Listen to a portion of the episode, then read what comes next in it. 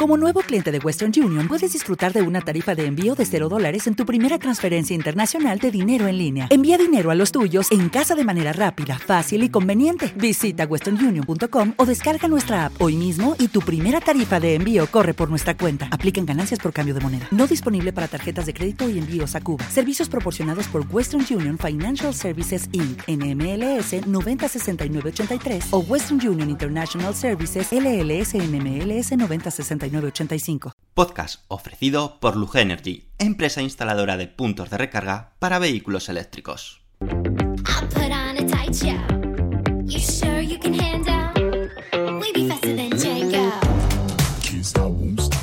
Bienvenidos al podcast de Somos Eléctricos. Yo soy Antonio Sánchez y te voy a acompañar durante los próximos 30-40 minutos que dura este podcast. El objetivo de este podcast es difundir y dar a conocer más sobre los vehículos eléctricos, energía sostenible y tecnología aplicada a los vehículos. El contenido del podcast contará inicialmente con tres apartados diferenciados. Por una parte, hablaremos de las noticias más destacadas ocurridas sobre vehículos eléctricos. Continuaremos con un apartado de Tesla, llamado Espacio Tesla, donde te hablaremos de curiosidades y experiencia de uso de un Tesla. Finalmente, acabaremos con preguntas y respuestas que nos hagáis llegar en los podcasts anteriores o a través de las redes sociales. Daremos respuesta a todas las dudas que te surjan. Y ahora sí, comenzamos el podcast número 159 de Somos Eléctricos.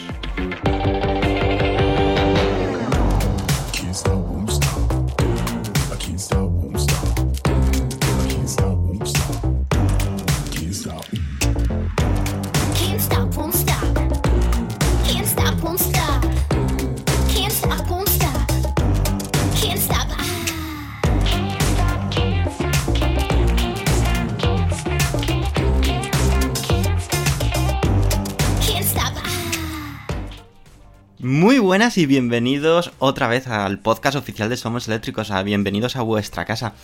Sí, estamos a jueves, este podcast está estrenando jueves y como ya sabéis y ya os adelantamos en el anterior podcast, vamos a estar durante unas cuantas semanas trayéndote también contenido los jueves. Espero que sea de vuestro agrado. La temática pues eh, va a ser similar. Sí que es cierto que a lo mejor en algún que otro podcast hacemos alguna cosita diferente, pero no va a ser este caso. En este caso vamos a ver todas las novedades que han tenido lugar o que están teniendo lugar durante esta semana, que están siendo, la verdad es que bastante interesantes y creo que te va a gustar. Por ejemplo, empezamos pues dándote toda la información sobre todas las novedades que ha presentado Spend en su Test Day, en su día de la tecnología, en su día, en su evento anual. Y la verdad es que no han sido pocas las novedades. Es cierto que desde un inicio, pues Spen, este fabricante chino que empezó como una startup, ha sido considerada como muchos como la Tesla china. Y ya no solamente por la similitud en algunos aspectos de sus vehículos, que hemos visto que se parecían pues muchísimo, sino también eh, por la inspiración del propio CEO de, Spen en Tesla, que lo declaró eh, contundentemente de que Tesla servía de inspiración para él. Pero aparte de eso, también eh, tenemos otros símiles como la apuesta por la tecnología y productos que podríamos llamarlos como revolucionarios. Hace unos días en nuestra página web adelantamos que Spen quiere ser el primero o al menos de uno de los primeros en lograr una conducción autónoma total en sus vehículos, algo que podría suceder ya en 2023 o 2024 según las previsiones de Spen. Con motivo del Test Day, Spen no dudó en presentar al mundo entero todas sus novedades, algunas relacionadas con el sector de la automoción y otras que se salen de este nicho de mercado, y que nos recuerdan ocasiones pues a eso, a las locuras de Tesla en lanzar productos diferentes, como el lanzallamas, el tequila, la próxima cerveza especial inspirada en la Cybertruck o en los eh, humanoides robóticos. El evento organizado por Spen se celebró en la sede de Spen en Guangzhou, donde el director y CEO He Xiaopeng presentó todas las novedades que vamos a detallarte a continuación. La primera de ellas y a destacar es los supercargadores llamados X-Power. La primera sorpresa fue el anuncio de estos cargadores, unos cargadores de gran potencia que el fabricante chino fabricará e instalará para ser usados por sus clientes. Según indicó la marca, estos cargadores pueden superar una corriente máxima de 600 amperios. ¿Y esto qué significa? Que se podrán cargar sus coches, eh, por ejemplo, unos 200 kilómetros de autonomía en tan solo 5 minutos. También tuvo cabida el evento, en este evento, pues como era de esperar, el Xpilot 4.0. El Xpilot eh, es el símil del autopilot de Tesla, un sistema de ayuda a la conducción en el que actualmente están en la versión 3.0, pero que en 2022 van a lanzar la versión 3.5 y finalmente, un año después, en 2023, lanzarán la nueva versión 4.0, la cual supondrá, según la compañía, un importante salto cualitativo y de opciones relacionadas con la conducción autónoma. En esta parte de la presentación, el vicepresidente de conducción autónoma de Spen, Xin Gu, dijo esto. Las funciones de copiloto hombre-máquina seguirán siendo críticas en el futuro previsible. Nuestra misión es hacer una transición progresiva de la asistencia al conductor avanzada a la conducción totalmente autónoma, con una hoja de ruta clara para conectar todos los escenarios de conducción nuestra operación de datos de circuito cerrado, la rápida iteración de software y la capacidad de producción en masa, todas creadas internamente, nos colocan en la primera posición para mejorar significativamente la seguridad y resolver los problemas de cola larga en la industria en China. El objetivo de SPEN es realizar una transición, como veis, natural y progresiva. Por ello van a ir implementando mejoras en sus actuales coches, como el próximo SPEN P5, que ya estará dotado de Xpilot 3.0, una evolución del actual sistema ADAS que SPEN tiene actualmente. Otra de las sorpresas de Spain fue el anuncio de un pony robótico. Sí, habéis escuchado bien, un pony robótico. Un prototipo que muestra los avances que la compañía está realizando en el desarrollo de robots inteligentes. Este pony mostrado es capaz de desplazarse por sí solo, solo en rutas en 3D, gracias a toda la tecnología de captación del entorno, además de usar sensores faciales, corporales y de voz para reconocer a varios usuarios. Lo que te recomiendo es que veas el vídeo que hemos publicado en nuestra página web sobre este pony y entenderás muchísimo más a lo que nos referimos. Y finalmente hablaron de su coche volador, el HT aéreo. Fue la guinda del evento, donde dio detalles de este coche volador llamado Spen HT aéreo en su sexta versión. Ahora pasa de ser un vehículo eVTOL, llamado así, es decir, los vehículos voladores, a ser un vehículo que puede ir sobre carretera y también volar, comúnmente conocido como un coche volador, tal y como adelantó hace unos días y ya os comentamos también en nuestra página web somoseléctricos.com. Aunque pueda parecer lejano este tipo de vehículo, Spen quiere que sea una realidad en algún momento de 2024, es decir, en dos años, y su precio ya está más o menos marcado, rondará los 156.000 dólares. Quizás en este aspecto el propio fabricante está siendo demasiado optimista y tengamos que esperar a que sea una realidad unos cuantos años más. No quizás porque tecnológicamente no sea viable, sino por las diversas restricciones legislativas que se puedan encontrar en cada país para su uso. Y de nuevo te cito a nuestra página web para que puedas ver pues, el vídeo que mostraron en el evento sobre este Spen HT aéreo, que la verdad es que es aunque es todo un render, es realmente sorprendente. Así que recomiendo que no te lo pierdas. Así que ves a nuestra página web y consúltalo. Y ahora, antes de pasar a la siguiente noticia, también muy interesante, así que estate muy atento, voy a darte un consejo sobre Citroën. Así que, vamos a ello. El nuevo Citroën EC4 es un vehículo 100% eléctrico y 100% sin complicaciones. ¿Quieres hacer muchos kilómetros? No te preocupes, porque sus grandes baterías te permitirán recorrer 350 kilómetros sin problemas. Y cuando te quedas sin batería, pues recarga rápida y en 30 minutos estás listo para seguir por la carretera limpio, rápido y sencillo. Y si quieres mejor un híbrido, pues el C5 Cross Hybrid enchufable tiene lo mejor de los dos mundos. Por una parte tiene una batería que te permite recorrer 55 km en modo eléctrico sin contaminar ni consumir gasolina, ideal para trayectos cortos del día a día. Cuando llegues a casa o a la oficina lo dejas cargando y a seguir. Y si tienes un trayecto largo, por ejemplo en vacaciones, tienes todas las ventajas de su depósito de gasolina. Pero eso no es del todo lo que ofrece Citroën con su gama eléctrica. Para las modernas y grandes ciudades presentan un moderno y pequeño coche, el Citroën Ami, con el que podrás moverte por todas partes sin despeinarte, 100% eléctrico, 100% sencillo. Acércate por tu concesionario Citroën más cercano para verlos en persona o descubrirlos ya mismo en www.citroen.es porque te van a encantar.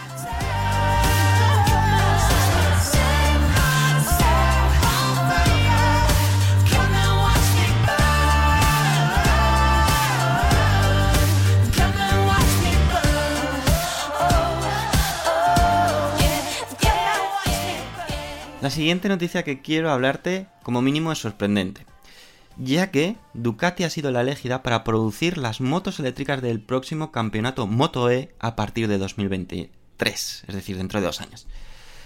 El campeonato de motocicletas eléctricas, denominado Moto E, sobre el cual se supo recientemente que el BMW i4M50 totalmente eléctrico iba a ser el coche elegido como safety car en el campeonato y que tiene toda la lógica del mundo, ahora también se ha conocido una nueva noticia realmente sorprendente. Se trata de quién se encargará de la producción de las motos eléctricas del campeonato Moto E a partir de la temporada 2023.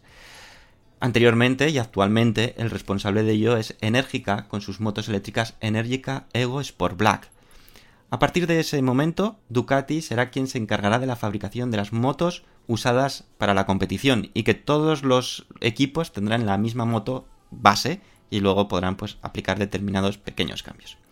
El anuncio del acuerdo se realizó durante una conferencia de prensa conjunta en la sala de prensa del Circuito Mundial de Misano Marco Simoncelli, en vísperas del Gran Premio Made in Italia y Emilia Romagna, ante penúltima prueba del Campeonato del Mundo de MotoGP 2021. El CEO de Ducati Motor Holding, Claudio Dominicali, dijo esto. Estamos orgullosos de este acuerdo porque, como todas las primeras veces, representa un momento histórico para nuestra empresa. Ducati siempre se proyecta hacia el futuro y cada vez que se adentra en un nuevo mundo, lo hace para crear el producto de mayor rendimiento posible. Este acuerdo llega en el momento oportuno para Ducati, que lleva años estudiando la situación de las transmisiones eléctricas para que nos permitirá experimentar en un ámbito conocido y controlado como es el de la competición. Trabajaremos para poner a disposición de todos los participantes de la Copa del Mundo FIM en el Moto E motos eléctricas de altas prestaciones y caracterizadas por su ligereza. Es precisamente en el peso, elemento fundamental de las motos deportivas, donde se jugará el mayor desafío. La ligereza siempre ha estado en el ADN de Ducati y gracias a la tecnología y a la química de las baterías, que evolucionan rápidamente, estamos convencidos de poder obtener un resultado excelente. Probamos nuestras innovaciones y nuestras soluciones tecnológicas futuristas en circuitos de todo el mundo y luego ponemos a disposición de los ducatistas productos emocionales y deseables. Estoy convencido de que una vez más nos basaremos en la experiencia que hemos tenido en el mundo de la competición para transferirlas y aplicarlas también en las motos de producción. Bueno, son muy buenas intenciones, sin duda alguna. Pero no deja de ser realmente sorprendente que un fabricante como Ducati, que a día de hoy no cuenta con ninguna moto eléctrica en su catálogo, sea el elegido para fabricar precisamente este tipo de vehículos. Es cierto que su carácter deportivo, presente en el campeonato de combustión de MotoGP, le hace un candidato idóneo para ello, pero teniendo en cuenta su nula trayectoria en motos eléctricas, no acaba de tener, pues la verdad, mucho sentido. Igual que enérgica sí que podía tener sentido, Ducati no. También es cierto que se da un salto cualitativo o al menos de prestigio de pasar de enérgica a una compañía como Ducati. Se espera que al pertenecer al grupo Volkswagen ayude a Ducati en el campo de los trenes motrices eléctricos. Recordemos que hubo un momento en el que Ducati daba por hecho que lanzaría una moto eléctrica, y tras pasar muchísimo tiempo pensando que eso llegaría a suceder en algún momento muy próximo, tal y como comentó su CEO, finalmente Ducati dio el paso atrás el pasado mes de abril anunciando su apuesta por el combustible sintético, con una moto eléctrica de Ducati todavía más lejana. Por lo tanto, todavía nos cruje un poquito más este, esta apuesta. Actualmente Ducati tiene un catálogo con alguna que otra bici eléctrica como la MIG RR, la Scramble, la TK01R e incluso bicicletas eléctricas plegables, pero ni rastro de esta ansiada moto eléctrica que prometieron. Quién sabe si quizá esta introducción de Ducati en el campeonato eléctrico Moto E tenga como resultado el lanzamiento de una moto eléctrica en el mercado, que sería algo lógico y coherente. El acuerdo de Ducati, que venimos comentando, ha sido firmado con Dorna Sports, organizador y promotor de los más importantes campeonatos internacionales de carreras de dos ruedas, con una duración de hasta 2026, cubriendo por tanto cuatro ediciones de la Copa del Mundo de Moto-E. Como digo, es curioso, como mínimo, que mm, haga esta apuesta. Es cierto que por nombre, pues creo que vendrá muy bien al, prestigio de este campeonato Moto-E pero mm, tenemos la duda de si realmente Ducati en cuanto a fabricar una moto eléctrica va a estar a la altura de lo que se requiere de un campeonato de este estilo. Es cierto que es 2023, que todavía quedan dos años o un año y medio, pero bueno, el prototipo tendrá que estar listo ya para el año que viene. Por lo tanto, estaremos muy atentos y ojalá, pues eso, que todo eso se convierta finalmente en que Ducati apueste en, motos eléctricas de combustión, de combustión no, motos eléctricas de producción en masa para el público general. Ojalá sea este el primer paso. Y ahora nos vamos a ir a por la tercera noticia, una noticia más que inquietante. Así que estate muy atento.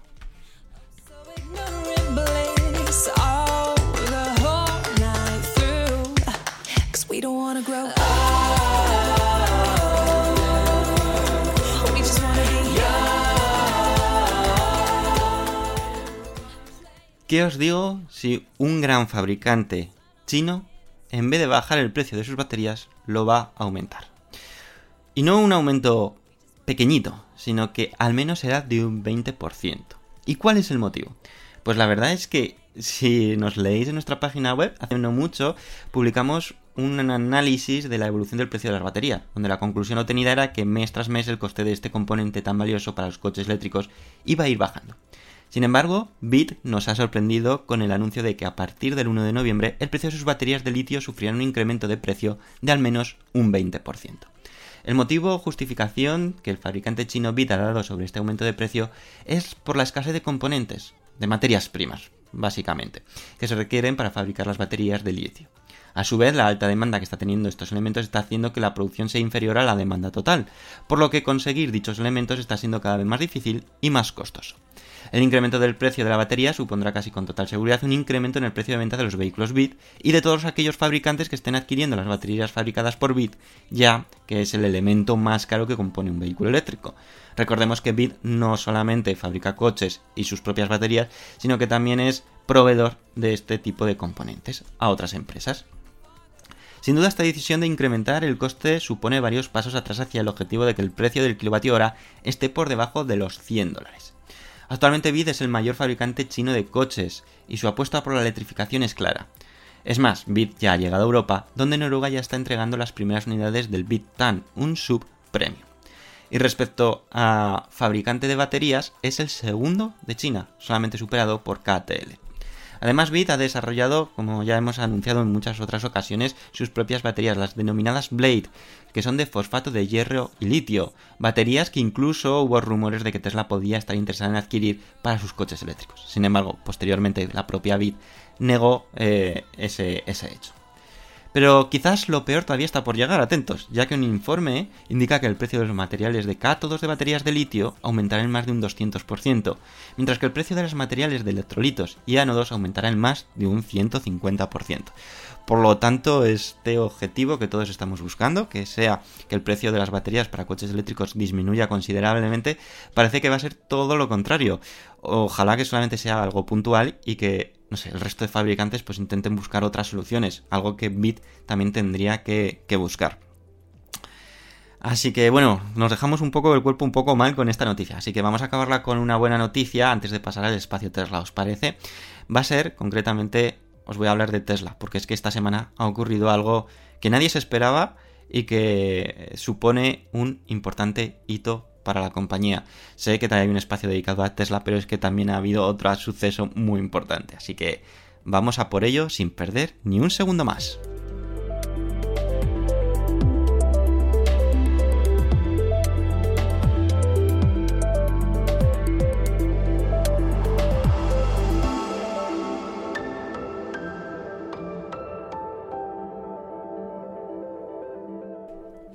¿Qué os digo? Si Tesla ya vale más de un billón con B de dólares.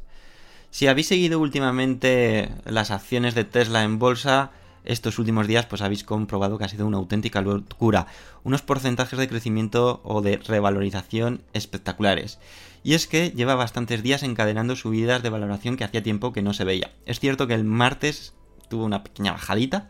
Veremos a ver miércoles, que es ahora cuando estamos grabando el podcast, cómo se comporta el mercado. Pero a día 26 de octubre, el valor de acción de Tesla está por encima de los 1000 dólares. Se ha aproximado a 1100 dólares. Después de varios meses rondando un valor por acción comprendido entre los 700 y 800 dólares, en estos días ha experimentado una revolución realmente increíble. Gracias a esta revalorización, Tesla ya tiene una valoración total de más de un billón de dólares y lo que vamos a intentar descubrir, no solamente deciros esto porque quedaría muy soso, es qué es lo que ha provocado este incremento repentino de las acciones de Tesla. Hace unos días Tesla presentó sus resultados financieros del Q3.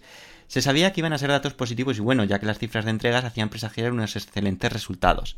Esto provocó que días antes de la presentación, algo que suele ser normal, de resultados, el valor de las acciones incrementase algo que como digo suele suceder días previos de resultados cuando esperan que sean buenos. Es cierto que generalmente una vez presentados los resultados el comportamiento de los accionistas es retirar ganancias, lo que provoca normalmente una bajada de la acción. Pero este trimestre ha sido diferente, ha sucedido todo lo contrario, ha provocado un incremento del valor de la acción que hacía muchísimo tiempo que no habíamos visto. Otro motivo que ha podido provocar esta gran explosión del valor de la acción Tesla es la confirmación del pedido más grande que ha recibido Tesla, concretamente un pedido de 100.000 coches realizados por Hertz. Hertz es una conocida empresa de alquiler que está en todo el mundo. Si a esto sumamos de que el Tesla Model 3 ha logrado convertirse en el mes de septiembre en ser el coche más vendido en Europa, que esto te lo diré en el espacio Tesla, pues eh, puede ser el ingrediente perfecto para que haya sucedido todo esto. El crecimiento que está teniendo Tesla en los últimos años no tiene precedentes y la valoración de Tesla, un billón de dólares, es, atentos, el equivalente a la valoración que tiene actualmente las 10 siguientes empresas de automoción juntas. Es decir, eh, Toyota, Volkswagen, Beat, Daimler, General Motors, Great Wall, NIO, BMW, Ford y Stellantis. Si sumamos toda la valoración de estas empresas, son grandes empresas, no llegan al billón de dólares. Algo que solamente Tesla sí que llega. ¿No os parece una locura? Si queréis más información de esto, tenemos una tabla muy chula que, hemos publicado en nuestra página web donde se ve eh, pues el top 20, el rank 20 de, empresas fabricantes de automoción con su valoración actual, bueno, valoración a día de 26 y eh, con vais a poder ver en qué posición está cada una. Os sorprenderá, ¿eh? Os sorprenderá porque es realmente increíble lo que está logrando Tesla o la revalorización que está teniendo Tesla eh, en los últimos años. Y ahora sí, nos vamos a ir al espacio Tesla, pero antes vamos a escuchar el consejo del patrocinador de este podcast, que no es otro que Luz Energy, que gracias a ellos podemos semana tras semana eh, traeros contenido al podcast. Así que estate muy atento. Si hablamos de coches eléctricos, debemos hablar de punto de recarga, ¿verdad? Qué importante es tener el mejor cargador según tu vehículo eléctrico, con todas las protecciones para cargarlo de forma segura. Aquí debemos hacer mención especial a Luge Energy, nuestra empresa de confianza especializada en la instalación de puntos de recarga en garajes privados y comunitarios. Han instalado, atentos, más de 7.000 cargadores en España en los últimos 8 años. Por lo tanto, experiencia y casos tienen de sobra para que puedan cubrir todas tus necesidades. ¿Y por qué? ¿Por qué confiamos o por qué os recomiendo Lug Energy? Porque visitan tu garaje de forma totalmente gratuita, te asesoran y gestionan todas las ayudas en el caso de que haya ayudas. Y ahora, además, para todos los oyentes de este podcast de Somos Eléctricos, tienen una promoción especial. Atentos, un 15% de descuento a la hora de instalar tu punto de carga en tu garaje. Solo tienes que entrar en la siguiente web o en la siguiente dirección, que también os lo vamos a dejar en la eh, descripción del podcast para que no tengas ninguna duda, pero es lugenergy.com barra somos eléctricos. Así podrás aprovechar esta promoción exclusiva que son un 15% de descuento, que está realmente bien. Y además vais a contar o vais a contar con la confianza y con la profesionalidad de una empresa que ya tiene muchísimos años experimentados en este sector. Así que ya sabéis, podéis confiar en Lugenergy para instalar vuestro punto de carga. Y ahora sí, ya nos vamos al espacio Tesla.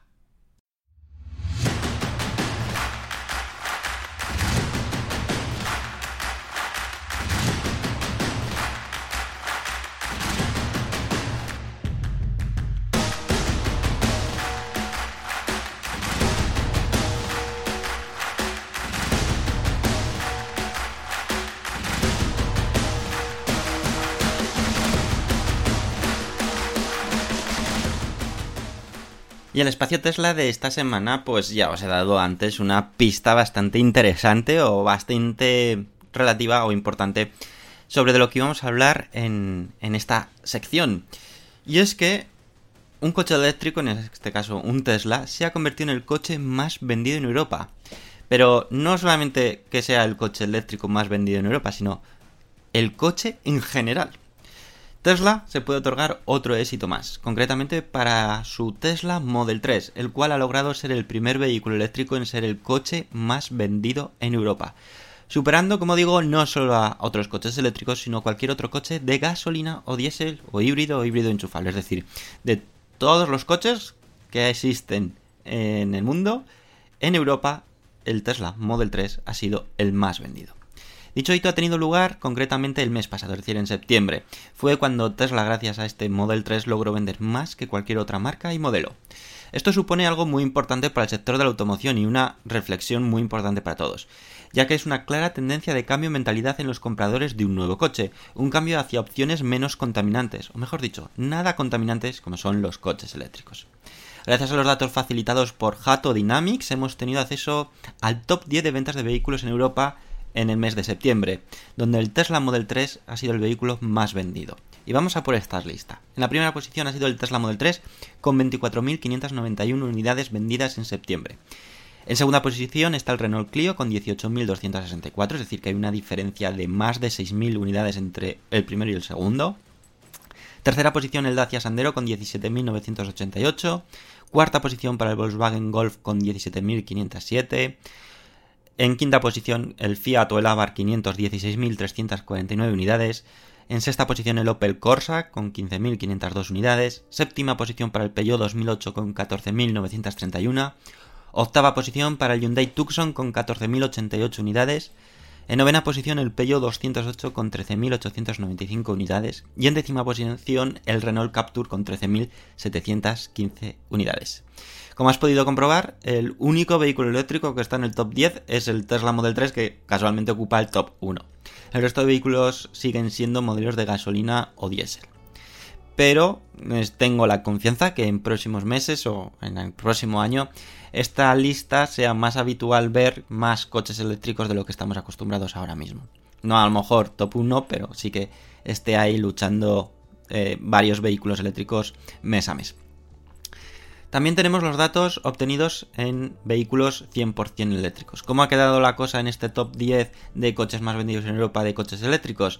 Pues bueno, ya os podéis hacer un poquito la idea cuál ha sido el primero, como obviamente es el Tesla Model 3 con esas 24.419, pero cómo ha ido los siguientes cifras, pues bueno, Tesla copa de nuevo la segunda posición con el Tesla Model Y con 8.906 unidades. Tercera posición el Volkswagen ID3 con 8.263 unidades. Cuarta posición el Renault Zoe con 6.577. Quinta posición para la Skoda con 5.913. En sexta posición el Kia Niro eléctrico con 5.424. Séptima posición el Fiat 500e con 4.738 unidades. Octava posición para el Volkswagen ID4, que en esta ocasión ha pinchado un poquito, con 4.585 unidades. Novena posición para el Peugeot 208e con 4.295 unidades. Y finalmente en décima posición el Dacia Spring con 4.166 unidades. Probablemente, y, yo creo que todos pensamos lo mismo, ni en el mejor de las situaciones podíamos pensar que un vehículo eléctrico fuese el coche más vendido en toda Europa en el mes de septiembre de 2021. Y que deja claro el nuevo paradigma de la automoción, al menos en la intención de compra en Europa. Aunque los coches gasolina y diésel todavía se seguirán vendiendo, parece que sus últimos días se aproximan antes incluso de lo que todos podíamos esperar. Así que seguiremos de cerca mes tras mes estos datos que facilita Hato Dynamics porque creo que nos van a dar datos muy claros de la tendencia o hacia dónde eh, va a ir todo eh, esta evolución, esta transición a la era eléctrica. Y ahora queda despedirme. Sí que en otros podcasts, son los podcasts que presentamos los lunes, eh, hacemos o dejamos bueno, compartimos los comentarios que habéis dejado en el anterior podcast, pero si os parece, para que eh, todavía tengáis tiempo, todos aquellos que todavía no, no nos escucháis, eh, pues eh, lunes, martes o miércoles, pues tengáis tiempo también jueves, viernes, sábado y domingo, pues para, para dejar vuestra opinión. Lo que vamos a hacer es aglutinar todos los comentarios que habéis dejado en el anterior podcast con los comentarios que dejéis en este podcast y los debatiremos o los comentaremos el lunes que viene, ¿os parece? Así que por mi parte nada más, solamente queda despedirme, espero que hayáis disfrutado de este podcast especial de jueves, que ha venido cargadito de información, que la verdad no nos podíamos esperar ya a comentarla el lunes, por lo tanto eh, lo hemos soltado así. Así que nada, os, os espero el lunes con otra nueva entrega del podcast oficial de Somos Eléctricos. Que tengáis unos excelentes días y un excelente fin de semana de Halloween, creo que además es, ¿no? Así que nada, a pasar miedo. Hasta luego.